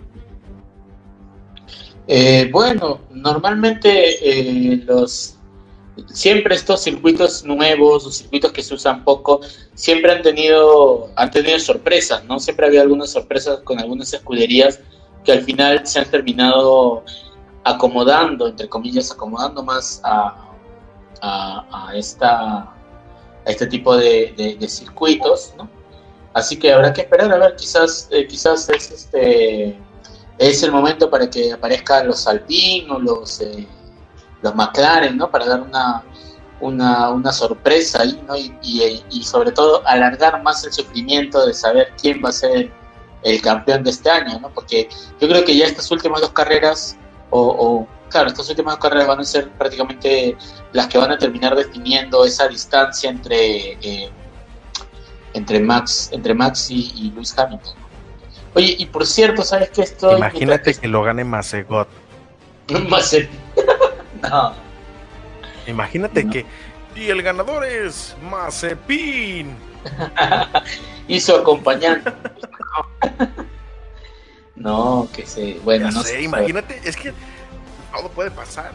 Pero, pero tendría que ser pues un, un choque masivo, ¿no? Se quedan varios y solo quedan en competencia los Williams y los y los Haas. ya lo dijo este Steiner que cuando fue en su momento cuando chocó Max con, con Hamilton allá en Silverstone dijo pues qué chiste tiene ganar así, ¿no? Pues así voy y choco a todos, choco 19 autos y gano el gran premio, sabiendo que me van a penalizar 10 segundos, pues que tiene de malo. Pero es un circuito extraño, ¿no? Porque creo que tiene nada más una zona de DRS y, y el que de, sea un circuito nuevo, siento que aquí la experiencia como piloto te va a ayudar a, a conocerlo, ¿no? Por, y, y, saber cómo queda desarrollado por el simple hecho de, de, que sea un circuito totalmente nuevo, termina siendo ese colmillo viejo y retorcido lo que pueda terminar dando un buen resultado, como en este caso podría ser el de un Hamilton ganando, un Sebastián Vettel, un Fernando Alonso, un Max Verstappen, que son los hombres que tienen el talento suficiente para luchar por, por, por, los puestos a la mera y terminan siendo ellos los que terminan dominando el circuito, ¿no? Ajá, pero Gonzalo, ten en cuenta algo, ¿eh? porque justamente viendo el circuito, es un circuito de bastantes curvas y es justamente, eh, creo que el, fuerte de, los Red Bull siempre ha sido este tema de las curvas, ¿no? Más, más siempre ha tenido, ha, caído o sucumbido contra los, los Mercedes en rectas, pero en curvas siempre ha sido, digamos que el fuerte de Red Bull. Así que esperemos que esto también pueda favorecer tal vez a, Red Bull y a Max Verstappen o a Checo Pérez, o quizás, quién sabe, quizás termine eh, dándonos la sorpresa un, un este un, un, piloto que es tu piloto favorito, como es este Pierre Gasly. Pierre Gasly. Ay, no, no, me juegues así, mi George. O sea, ¿qué quieres? ¿Que, que me levante y me vaya del programa en estos momentos, por favor. no sé, pero eh, puede, puede ser, quién sabe, puede darnos sorpresa, no se sabe la verdad. Pero ahora, estaba viendo justamente, eh, Gonzalo, el, esta, las alineaciones que hubo en este gran premio eh, de la GP2, donde participó justamente Checo, ¿no? El viejo sabroso. Y es curioso porque hay varios, varios pilotos, el chiquito, hay varios pilotos que estuvieron en la Fórmula 1, ¿eh? Además de Pérez, lógicamente Nico Hulkenberg, Vitaly Petrov, también si alguien eh, ya tiene tiempo eh, viendo Fórmula 1 sabe que Vitaly Petrov estuvo en Fórmula 1 en un momento, Kamui Kobayashi, eh, también creo que fue un piloto que estuvo en algún momento en Fórmula 1, creo, en alguna escudería que ya nadie recuerda. Eh, por ahí también está Van der Garde, creo que también era un piloto que estuvo piloto reserva en Fórmula 1. O sea que había pilotos que eh, de alguna forma en algún momento subieron a Fórmula 1, estuvieron ahí, ¿eh? pero, pero yo, yo creo que esto le va a servir definitivamente a Checo, aunque él ahorita diga, no, ¿saben qué? No, no me acuerdo, no, no. Pero le va a servir para poder este, acoplarse mejor y sobre todo quizás dar ahí un, puntito de, información que pueda servirle a Red Bull para la puesta a punto de este auto, ¿no? Sí, mira, yo lamentablemente siento que llegó un poco tarde el Gran Circo y llegó por los petrodólares, seamos realistas, no llegó por otra cosa, porque la FIA necesitaba alargar este suplicio que tenemos por definir al campeón del mundo y llegó por, por petrodólares, por recomendación del cochino dinero, ¿no? Entonces, aquí, eh, como dices, puede ser benéfico para los Red Bull porque son muchas curvas, excesivamente muchas curvas a mi gusto, pero tiene una zona de DRS. Y si las cosas se vuelven a poner como el fin de semana pasada, eh, me preocuparía, pues, porque si ya vimos lo que puede hacer Hamilton en una recta, ahora imagínate presionado, así como de nada más tengo una zona de DRS, ¡pum! Imagínate que en 15 vueltas se defina la carrera, pues estaría horrible. Y, si, y si nos demuestra que realmente es un circuito que se puede volver a interesante, lo vamos a esperar con mucho gusto para el año 2023, porque recordemos que el próximo año México va a ser campeón del mundo en el Mundial de Fútbol en Qatar. Y ahorita ahí los muchachos de Bad Wolf, que los pueden escuchar todos los viernes a las 10 de la noche, allí en Radio Conexión también, que son amantes del fútbol. Un saludo al, buen Hermer y al buen Jonah, que mencionan que Perú va a ser la próxima campeona del mundo y se emocionan cada vez que los ven clasificar al Mundial. Pero siendo realistas, si, si, volvemos a ver a Qatar en el 2023, de, el espectáculo tiene que ser la carta de presentación el día de hoy para extrañarlo el próximo año, George. Entonces, supongamos que el Red Bull termine quedando en... Mira, yo me doy con que Max quede en primero, ya no me importa si Checo queda en segundo o en tercero o en cuarto, pero me interesa que Red Bull quede en un buen lugar para poder definir a futuro el campeonato, ¿no? Imagina, a mí me encantaría ver de nueva cuenta un mundial de 36 segundos como fue Felipe Massa que perdió lamentablemente su título mundial con Ferrari contra un joven Lewis Hamilton, ¿no? ¿Te acuerdas de esa carrera, George? Donde estábamos todos al filo del asiento en su momento. Ni tan joven, ¿eh? ni tan joven, ya era ya más o menos. Tampoco, tampoco era tan joven Hamilton. bueno, sí, porque realmente perdió su primer título mundial cuando se puso a pelear con, Fernando Alonso ahí en McLaren. Ah, bueno, sí, no, pero, eso era ya por, la juventud también, no le ayudaba. qué, dato curioso, se sintió extraño ver a Felipe Massa entrevistando a Luis Hamilton, ¿no? O sea, el hombre que te arrebató la gloria y, y, lo terminas entrevistando ahora así como un consagrado de la historia y dices, wow, no lo perdí con cualquiera. Creo que a mí me pasa, no sé si a ti te pasa, George, que decir, cuando estamos viendo el fútbol o algún otro deporte que dices, bueno, perdí contra el campeón, ¿no? O sea, me eliminó el campeón, creo que... Eh, eh, se siente menos frustrante como debería de serlo. Imagínate que estás en las eliminatorias como en el Mundial y te elimina en la primera ronda, no sé, Alemania, ¿no? Y dices, bueno, y Alemania queda campeón, dices, bueno, será lógico que me iba a eliminar, porque es el campeón del mundo.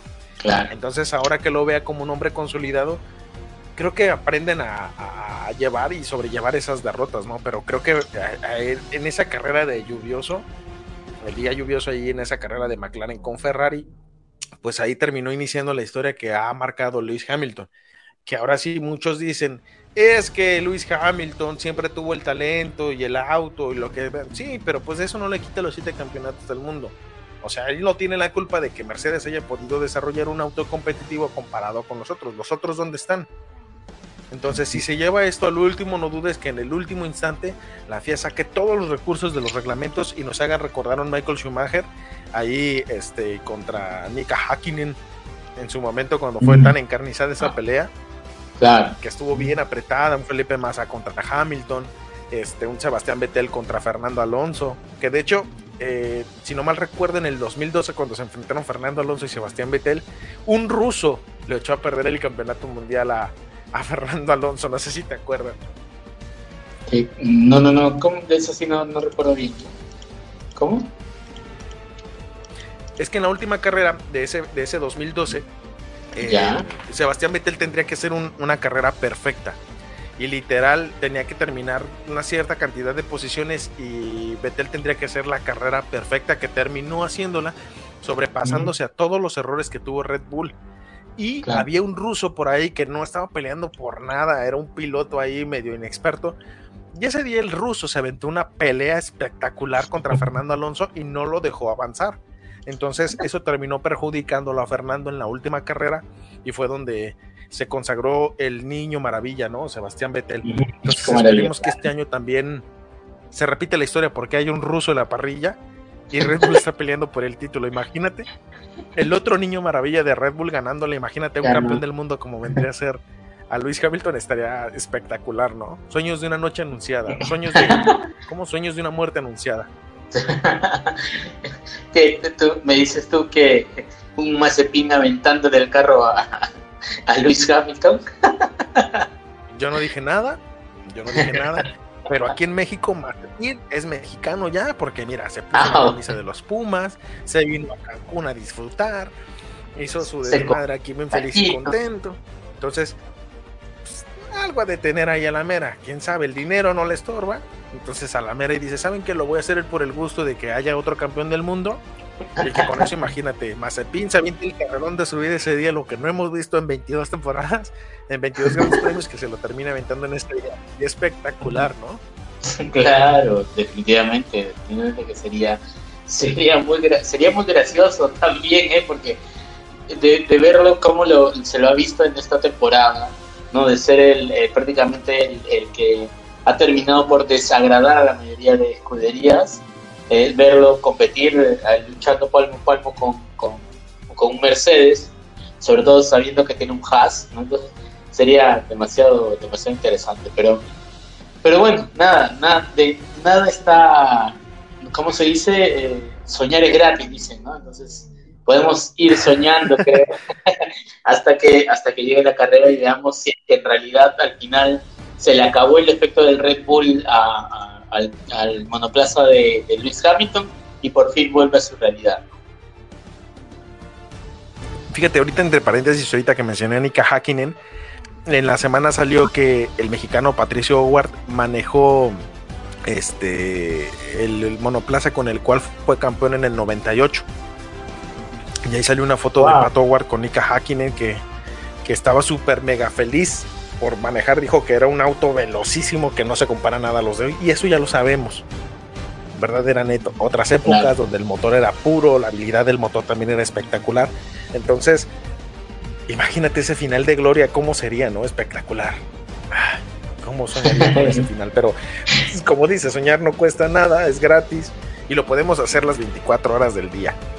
Pero pues esperemos que, que el espectáculo prevalezca. No estamos diciendo ni estamos alegando que, que llegue a ese punto, pero por favor, Fía, no nos defraudes. Por favor, escúchame, tío Fía.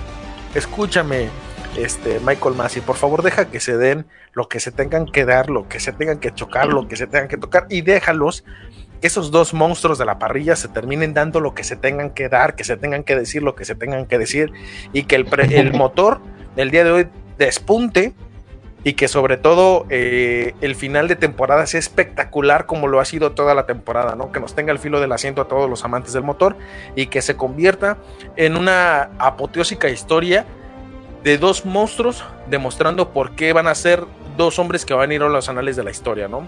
Max Verstappen que viene a construir su historia como el próximo campeón del mundo, porque eso ya lo sabemos desde que debutó, y un Lewis Hamilton por luchar por ser el mejor de, de, todos los tiempos, ¿no? Exacto, y sobre todo traernos de, nuevo, traernos de vuelta esos grandes premios o esas temporadas así emocionantes que hacía ya tiempo no había y que eh, dejó de ser este tema de que eh, Lewis Hamilton empezaba primero, terminaba primero con 40 segundos de ventaja con el segundo, ¿no? Esperemos que eso siga y que haya eh, más emoción y que al final, no sé, pues la, la final sea una definición súper super apretada, pero que gane Max Verstappen. Fíjate, el circuito eh, realmente fue diseñado para un circuito de motos. Ya el MotoGP en su momento tuvo ahí circuitos y tuvo que adaptarse con una nueva línea de boxes para poderlo competir. Y es un circuito, ya metiéndonos un poquito más de datos, eh, es eh, un circuito de longitud de 5.380 kilómetros tiene 57 vueltas, una distancia total de carrera van a ser 306.660 kilómetros, 16 curvas, 10 a la derecha, 6 a la izquierda, una zona de DRS y no hay datos registrados porque no ha habido campeones hasta el momento de, ese circuito, porque es un circuito que, que va debutando pero pues se pronostica que va a ser una temperatura alta, óptima en su momento, hasta el día de hoy uno nunca sabe qué es lo que quiere papá Dios para el clima, pero pues esperemos que eh, levantarnos temprano valga la pena, porque al ser en Qatar, pues fíjense, las libres 1 las vamos a tener que ver el viernes a las 4.30 de la mañana, hay que madrugar, lo que yo nunca puedo hacer. las libres 2 a las 8 de la mañana en México, bueno, en, en, México porque vivimos una hora en el pasado, son a las 4 y media las libres 1, eh, empiezan allí a variar, en Perú van a ser a las 5 y media de la mañana, en Brasil a las 7 y media, en Venezuela van a ser a las 6 y media, en Guatemala, Honduras 4.30, igual que aquí en México. En Europa van a ser a las 5.30 de la mañana. Y eh, las libres 2 empezarían a las 8 de la mañana en México, en Latinoamérica, en Perú van a ser a las 9. El sábado serían las libres 3 a las 5 de la mañana otra vez, ¿por qué Dios? Y en Perú a las 6. Eh, y ya la calificación sería pues 8 y 9 de la mañana respectivamente, como lo estamos mencionando, porque pues George se encuentra en Perú y un servidor en, en México. Y la carrera la veríamos tempranito, como nos tienen acostumbrados casi en horarios de, de, Europa, ¿no? Que es a las 8 y 9 de la mañana, George. ¿Algún pronóstico para este fin de semana? ¿Tienes alguna, alguna quiniela? Porque en el programa pasado nadie se quiso arriesgar. Tuvimos aquí a Luis Miramar y a, a mi amigo Yasaf Camarena y ninguno de ellos se quiso arriesgar y que qué bueno, porque mira, terminamos todos cerrando los resultados. Sí, creo que ya se, se, se hace una constante ya eso de que nos, no le demos a los resultados, ¿no? Entonces, yo la verdad tampoco me animaría a tener un resultado. Quizás el Poleman, yo creo, creo que esta vez el Poleman va a volver a ser Luis Hamilton, por lo que ha demostrado. Lamentablemente el auto todavía, yo dudo mucho que vaya a cambiar o vaya a haber diferencia el auto de la semana pasada con este auto, con el que va a tener ahora para Qatar. Quizás el tema de, de la temperatura y eso le pueda jugar en contra, pero lo veo complicado igual. Eh, ¿Y tú, cuál, para ti, cuál sería el poleman? El poleman yo creo que va a terminar siendo Luis Hamilton. Igual coincido contigo, creo que ese auto, algo, te digo que tiene esteroides se debe meter cocaína o algo ese auto porque anda pero a full injection, ¿no? Yo creo que trae hasta como 10 velocidades ese, ese mendigo Mercedes.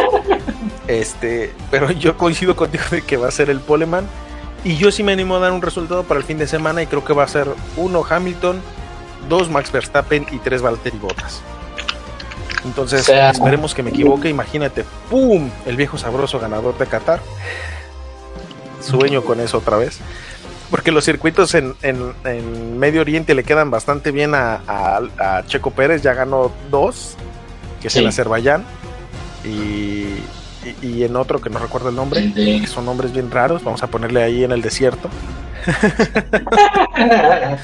Entonces, el de Sakir, creo. Este, esperemos que Sakir, exactamente, Sakir. Entonces, este, esperemos que, imagínate que otra vez, Checo, thank you, P1, Checo. Entonces, sería el sueño soñado de un servidor, porque el viejo sabroso me arranca las ilusiones todos los días. Gonzalo, Gonzalo, ¿y, qué pasaría? ¿Qué pasaría si tú qué, o sea, tú qué piensas? Creo que eso yo lo quería poner también en el grupo de, WhatsApp para, para, que podamos debatir entre todos.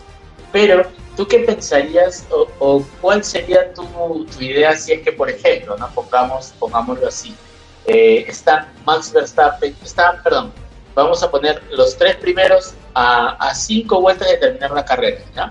Y está Checo Pérez, Max Verstappen y Lewis Hamilton. Cada uno de el Checo está, escúchame, escúchame, te, termino de, armar la, la, la, parrilla. Estarían Checo, Verstappen y Lewis Hamilton, están eh, los tres eh, eh yendo ya para, terminar, faltan cinco vueltas, pero la diferencia entre Checo y Max es de 10 segundos y la diferencia entre Max y Lewis Hamilton es aproximadamente también 10 segundos. Eh, ¿Tú crees que la orden del equipo sería reduce la velocidad Checo y deja pasar a Max? ¿O qué pasaría ahí? Híjole, es que ahí se complicaría un montón. Mira, yo creo que si se llevan esa distancia, no creo que hagan reducir a Checo la velocidad. Si lo llegara a pasar, ojalá si fuera, ¿no? Pero pues es que no sabemos realmente cómo, cómo pueda pasar por todo lo que ha pasado. Yo creo que mantendrían las posiciones porque la intención yo creo que, que tiene Red Bull es que Max siempre quede delante de Hamilton. Según el matemático y físico cuántico ingeniero Helmut Marco, él sacaba sus cuentas, ¿no? De necesitamos dos pole position, este, dos terceros lugares, una victoria, dos empates y diferencia de dos goles para poder llegar a ganar el campeonato. Pero si es así, mira, en primera asegurarían el campeonato de constructores porque meterse 25 puntos en primer lugar y luego el segundo lugar también metería una cantidad importante de puntos, haría que en automático le dieras la vuelta al campeonato de constructores. Y segundo, aventajas la distancia entre Hamilton y Max Verstappen, porque ¿cuántos, cuántos puntos se llevan entre Max y, Hamilton? ¿14? Sí, creo que sí, ¿no? Se llevan 14 puntos, George. Sí, son 14. Entonces, corrígeme si me equivoco, pero el primer lugar se lleva 25 puntos, el segundo se lleva 16 o 18. Creo que 16. Entonces, le sacaría otra vez este la ventaja, ¿no? Eh, de, mira, aquí ya, aquí no son 16, son 18. Serían 25 el primer clasificado, 18 el segundo, 15 el tercero, y serían 3 puntos. Estamos hablando que le sacaría 17 puntos. Entonces, si se llevan dos en el de constructores, estaríamos hablando, aquí sacando las matemáticas que nunca estuve bien, estaríamos dándole la vuelta al, al Mundial de Constructores como por 12, se llevan 12 puntos en el de constructores, si no mal me equivoco. Entonces estarían sacándole 13 puntos de ventaja y 15 puntos de ventaja sobre, sobre Mercedes, ¿no? Si le dan la vuelta. O sea, a, Red Bull le conviene un 1-2 de sí o sí porque le das toda la vuelta y evitas que, que se los estén... Bueno, nosotros hablando así, pero no estamos contando los puntos de. Bueno, el punto es que tienen que darle la vuelta de sí o sí ganando y quedando siempre adelante de, de, la escudería alemana, ¿no? De las flechas plateadas, porque si no se les va a venir todo en la última carrera y qué es lo que van a hacer. Ahora, yo pienso lo siguiente. Yo le he estado dando vueltas a esta situación en lo personal, Jorge. Y a mí me encantaría lo siguiente, no sé tú qué opines. El que tiene más tiempo con el motor desde que se lo cambiaron con el cuarto motor es Checo. O sea, realmente Sí. aquí la situación es cuánto te va a volver a durar ese motor. Yo pienso, yo pienso y yo opino y yo creo y yo supongo que lo más pertinente sería hacer penalizar a Checo por ese cambio de motor. Igual, cambiar el motor de combustión interna y tenerlo más fresco para las últimas tres carreras. Si ves que te funciona, penalizas a Max en la que sigue, ¿verdad? Y que Checo tenga con qué competir. Sabes bien que Max tiene el motor más fresco y que va a pelear la pole position. Ya vimos que no tiene problemas con las arrancadas y ganar las velocidades al principio. Pero dale armas a Checo para defender a Max. Porque lo que pidió Checo la semana pasada con el pídenle a Max que reduzcan para poder tomar el DRS es porque siento que fue un Checo peleándose contra dos y fue como de necesito un cuchillo, un arma aquí para poderme defender porque me están robando a mano armada. Entonces, si le das las armas suficientes, Checo no es un Pierre Gasly, no es un Alex Albon, es un hombre que tiene conocimiento de cómo defender y lo hemos visto en la temporada. Entonces, darle el arma suficiente para que penalicen a Checo, cambie y tenga un motor más fresco y tenga las posibilidades de pelearle a Luis Hamilton y Valtteri Bottas. No sé tú qué pienses, qué estrategia utilizarías. Sí, yo creo, yo creo, igual yo veo complicado que, yo veo complicado que ahora Red Bull quiera penalizar por lo menos en este momento a Checo o a, perdón, a, Max, ¿no? Porque hay que tener en cuenta que, eh, como tú dices, eh, Max tiene un auto, un motor, perdón, más, más nuevo, más con menos kilometraje, con menos desgaste, pero hay que tener en cuenta también que en esta carrera lo ha, lo ha exprimido lo más que ha podido. Entonces habría que ver en qué estado está. Y no sé si sería conveniente que ya deban penalizar, ¿eh? porque ya quedan prácticamente tres carreras, ¿no? Tres carreras nada más quedan. Entonces sería difícil. Ahora, las tres son en, en- en- van a ser una en Qatar, la otra en Arabia Saudita y la, la última en Abu Dhabi, ¿no? Son todas en el desierto, en calor intenso. Sí, Y son también. circuitos que se le dan bien a Checo. Entonces, yo sí, vería, yo sí vería pertinente el cambio de motor, nada más para Checo, no para Max, para Checo, porque Checo Pero- es el que te va a ayudar a defender la posición, o sea. Dime, dime. No, no, pero decía, eh, pero ay, ya se me, se me olvidó, creo, pero, o sea, está bien. El, el tema de Checo es que eh, sería el cambio total de motor para penalizar hasta irse atrás en la parrilla o, o el, o el cambio como el que hace. No, no, no, no, no, solamente el de combustión interna, Claro, y que le, le da. solamente el de combustión interna.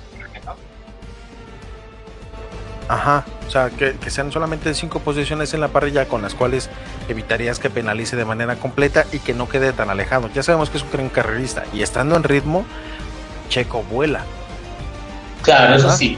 Entonces, Es- ¿qué es lo que hizo Mercedes? Fue, o sea, sería replicar la estrategia que ya sería que entre los dos, entre Mercedes y, y Red Bull se han copiado las estrategias, ¿no? O sea, el undercut, el, el overcut, el, el penalizar. Entonces, si ya lo hizo Mercedes y le funcionó y traes un chico con ritmo, porque realmente trae- traes a Checo con ritmo, solamente dale las herramientas necesarias para que te compita y podría ser interesante ver cómo, cómo pueda defender a Max, ¿verdad? O sea, Max ya sabemos que es, es consistencia total en, en ese monoplaza, pero Checo sí se le ha complicado bastante. Dale un apoyo para poderlo hacer. Tal vez no es el más constante eh, con la... Mira, es que también entre ese proceso de si Checo vuelve a pelear por la pole position, como lo ha estado haciendo en las últimas carreras, imagínate que ahora le des ese cambio de motor y ya sabes que vas a sacrificar la pole position, pero vas a saber que sin problemas le va a ganar a, a un Ferrari, ¿no? Que sin problemas le va a ganar a un Alfa Tauri. Entonces sería cuestión de nada más pelearle lo suficiente para poderse volver a posicionar y que Hamilton se tenga que preocupar por Checo, no por Max, que es lo que ha estado pasando últimamente. O sea, si, si, si Checo se queda parado en, en la situación como le, le pasó este fin de semana, no va a poder ni meter las manos ni incomodar muchísimo menos a Hamilton. O sea, incomodándolo sería la intención para poder evitar que Hamilton deje de preocuparse por Max y que Max se pueda despegar. Claro, claro, y él sea como el, el escudo, ¿no? El, el, el- el que haga retrasar más a Hamilton y que de esa forma pueda este, pueda despegarse y obtener una carrera más, más cómoda. Y también porque está el factor de, de Valtteri Bottas. O sea, Valtteri Bottas también, si te pasó el fin de semana pasado con un motor más fresco, ¿por qué tú no puedes hacer lo mismo con un motor más fresco y pasarlo sin problemas?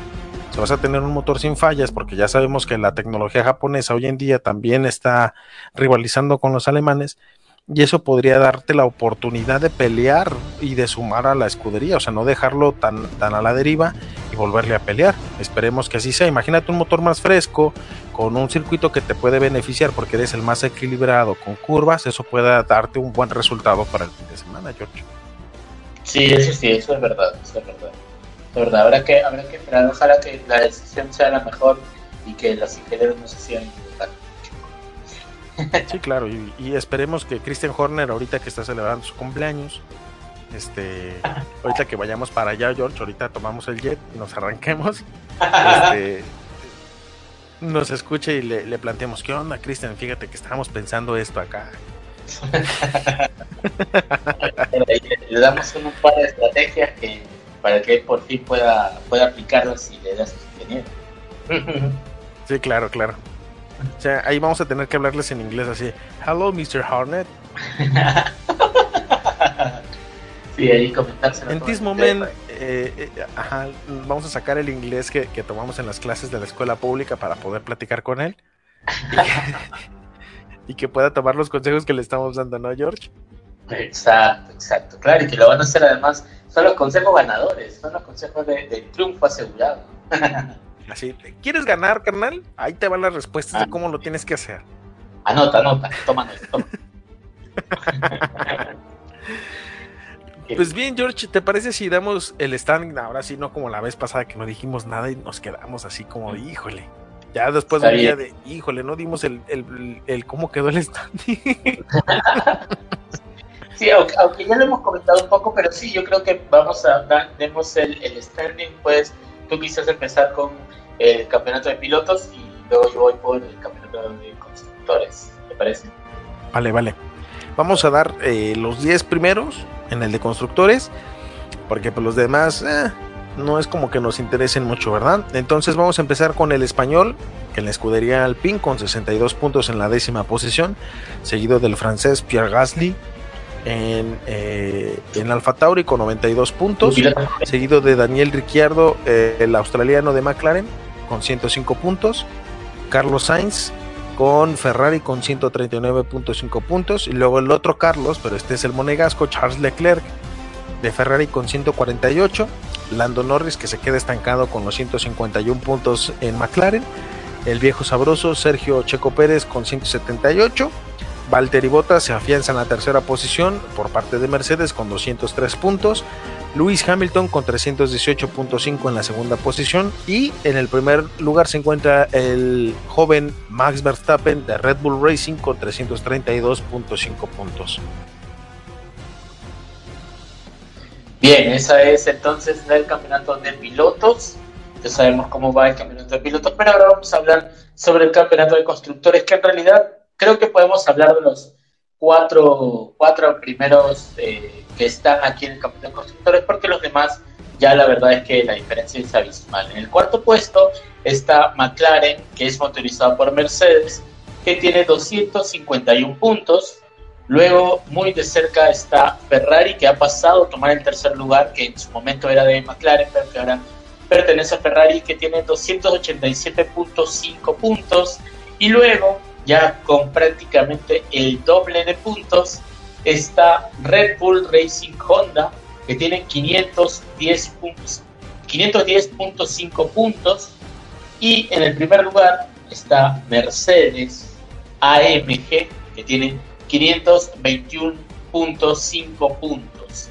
Eh, la diferencia en realidad entre Red Bull y Mercedes es únicamente 11 puntos, que eran, hasta la semana pasada eran solamente era un punto de diferencia, y que ahora se ha, digamos que alargado a 11 puntos, pero que, bueno, esperemos, dependiendo de cómo vaya esta carrera de Qatar, podría acercarse o finalmente terminar alejándose más.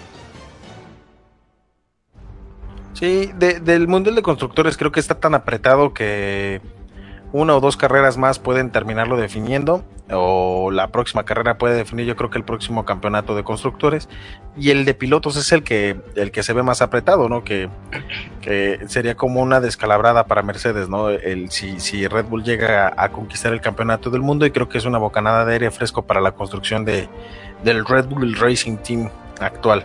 Eh, George yo no tengo nada más que agregar. Tú tienes algo que agregar eh, nada, simplemente agradecerles a todos los que se han conectado el día de hoy a escucharnos eh, y estar aquí en esta noche de Fórmula 1. Recuerden que el fin de semana hay gran premio que empieza el día viernes con la práctica libre 1, práctica libre 2 el día viernes y luego el sábado es la práctica 3 y eh, la clasificación y finalmente el domingo es el gran premio como tal. Eh, nada, agradecerles a todos por estar aquí. Gracias a ti también, Gonzalo, por acompañarnos aquí en Somos Fórmula 1. Recuerden que pueden encontrarnos en Facebook, en Twitter e Instagram como Radio Conexión Latam y descargarse la aplicación que se encuentra en el Play Store como Radio Conexión Latam. Y con eso me despido. Muchísimas gracias. Que tengan muy buenas noches. Te dejo a ti, Gonzalo, para tus palabras finales y así dar por concluida esta carrera para que ya nos lancen la bandera a cuadros tú ahora terminas rápido el circuito, terminas adelante de mí, entonces agradecerles más que nada, igual que eh, el señor Jorge Salazar, el placer de su atención. Y los esperamos el próximo martes a las 10 de la noche en Perú, 9 de la noche en México. Y las repeticiones a través de las plataformas disponibles como Mixcloud y Spotify para que escuchen este y otros programas más como el del día viernes a las 10 de la noche en Perú, el fandom de Bad Wolf, donde seis eh, frikis amantes del Señor del Tiempo de Doctor Who. Eh, vamos a hablar de muchas cosas que salen en la semana porque tenemos temporada nueva, entonces a disfrutarlo. Y los invitamos que la próxima semana se unan a nosotros a este gran circuito, hablando ya de, de las consecuencias de lo que nos haya dejado el premio en Qatar. Y recuerden chicos, no sin antes despedirnos con ustedes, que ustedes junto con nosotros somos Fórmula 1. Buenas noches.